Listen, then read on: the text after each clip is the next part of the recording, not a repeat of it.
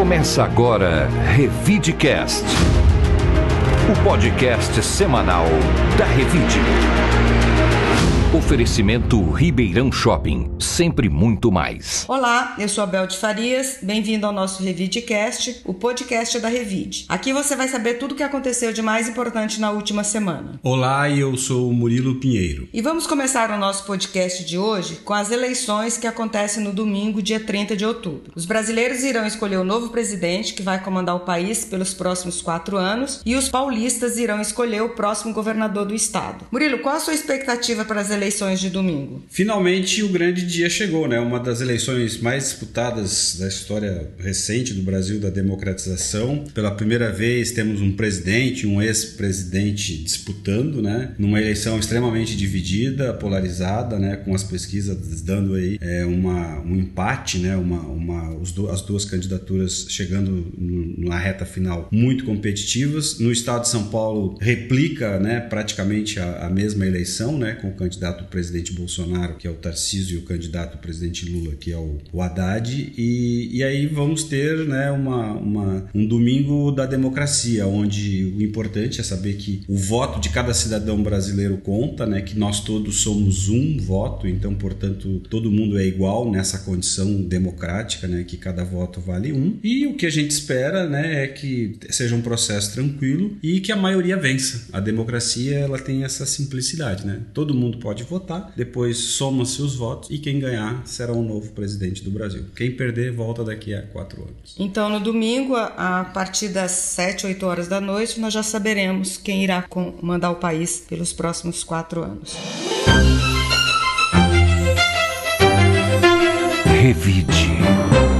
Após anunciar que não iria liberar a gratuidade no transporte coletivo durante as eleições, a Prefeitura de Ribeirão Preto acolheu um pedido do Ministério Público e não cobrará passagem das 6 da manhã às 18 horas. Além disso, a frota dos ônibus será ampliada. O aumento será de 80 para 100 veículos, o que corresponde a 25% de ampliação em 20 linhas com o alto volume de passageiros. De acordo com a Transep, durante o primeiro turno das eleições, foi constatado um aumento na demanda do transporte coletivo. Portanto, durante o segundo turno, ampliará a circulação da frota, assim como os horários das linhas. Murilo, ah, é certo que isso, essa questão dos ônibus, nas próximas eleições já, já estará pacificada, né? É, muitas pessoas não vão votar porque não tem o dinheiro para pagar o ônibus, porque esse dinheiro faz a diferença na vida deles. E a, na liberação você transforma esse voto do, das pessoas mais pobres no voto tão tanto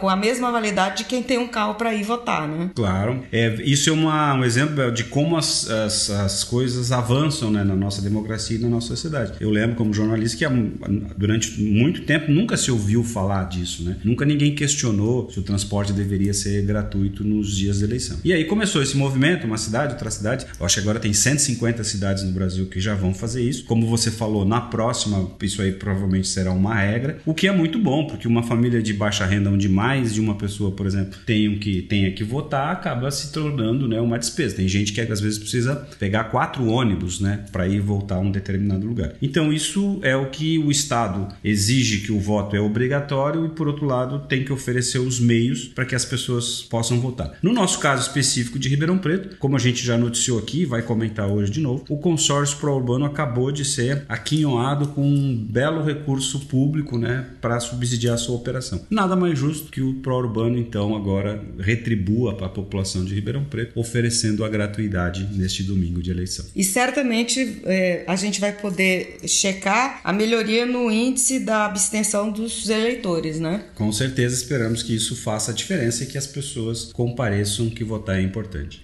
Ainda falando em ônibus, a Prefeitura de Ribeirão Preto vai repassar mais 9,6 milhões para o consórcio pró-urbano, o grupo concessionário do transporte coletivo urbano de Ribeirão Preto, formado por Rápido do Oeste 50% e Transcorp 50%, e que opera 119 linhas com 352 ônibus na cidade, para subsidiar a gratuidade dos idosos. O dinheiro virá do Ministério do Desenvolvimento Regional e não consta do projeto que prevê socorro financeiro de 70 milhões ao concessionário. O auxílio financeiro financeiro de 2,5 bilhões aos estados e municípios foi aprovado pelo Congresso Nacional, faz parte da emenda constitucional número 123 de 2/2022, criada em razão do estado de emergência provocado pelo reajuste no preço do petróleo, como combustíveis e seus derivados e do impacto social decorrente desses aumentos. O repasse é uma reivindicação da Confederação Nacional de Municípios que fez uma série de mobilizações para a liberação dos recursos. A portaria do governo federal que regulamentou o aporte foi publicada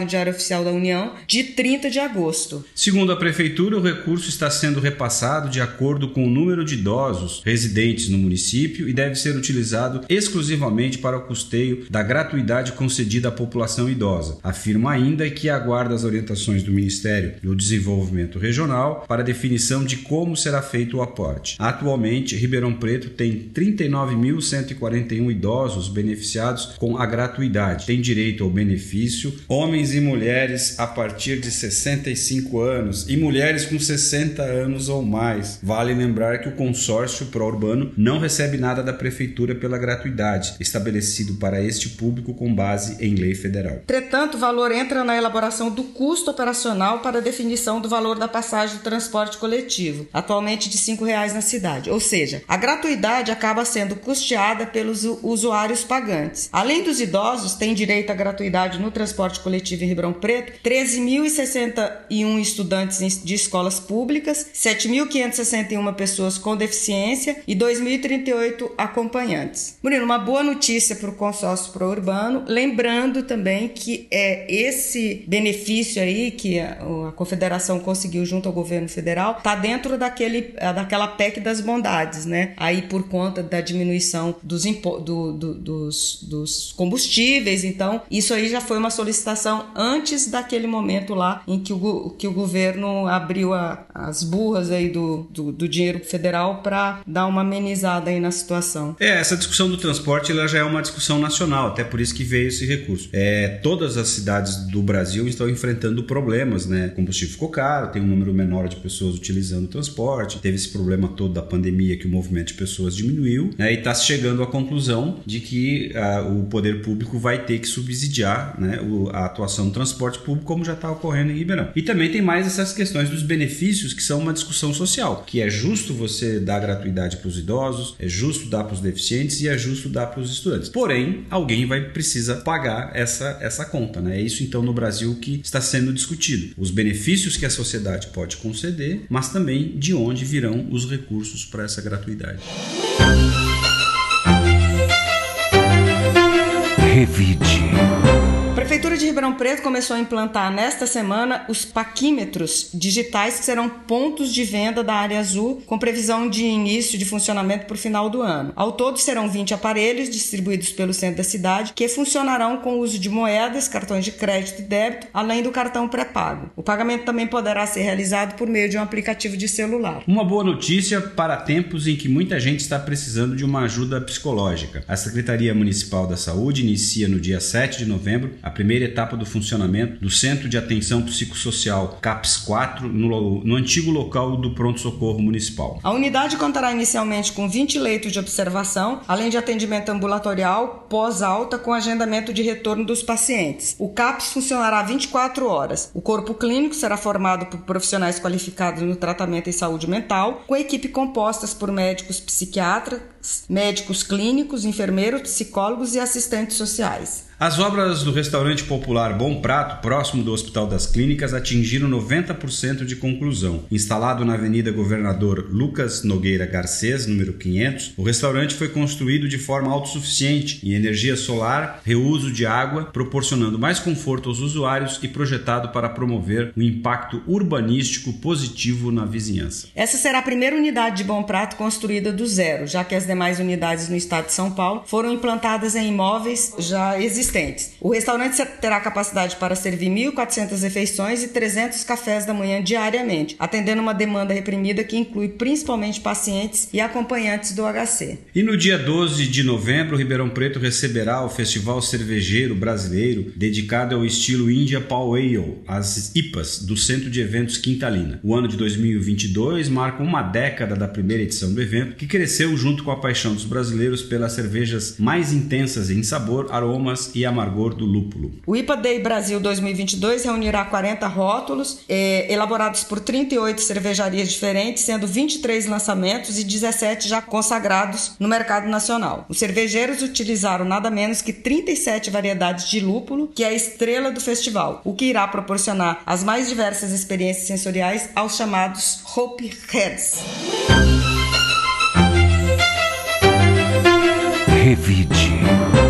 Agora o Paulo Apolinário, editor da revista Revide, vai falar sobre a edição desta semana, que terá exclusivamente a versão digital. Paulo, quais os destaques desta edição? Oi, Bel, Murilo e ouvintes do Revidecast. Na matéria de capa da Revide desta semana, que circula em formato digital, trazemos um guia completo para o leitor se orientar durante a votação. Apresentamos os principais pontos de cada candidato e seus vices, tanto para a presidência da República quanto para o governo do Estado. E na entrevista da semana, semana, o advogado Gabriel Augusto Verrone Cardoso explica os conceitos de liberdade de expressão e censura, quais são seus limites e o que configura crime de acordo com as leis brasileiras. Para falar um pouco mais sobre essa entrevista, eu trago aqui a repórter Loreta Fajonato. Olá, aqui é a repórter Loreta Fajonato. Na revista desta semana, eu entrevistei o advogado Gabriel Augusto Ferrone Cardoso, que explicou os conceitos de liberdade de expressão e censura, o que configura crime de acordo com as leis brasileiras e a importância de entender quais são os limites da liberdade de expressão para que uma opinião não se torne um discurso criminoso. Leia a revista digital desta semana e acompanhe a entrevista. Até mais.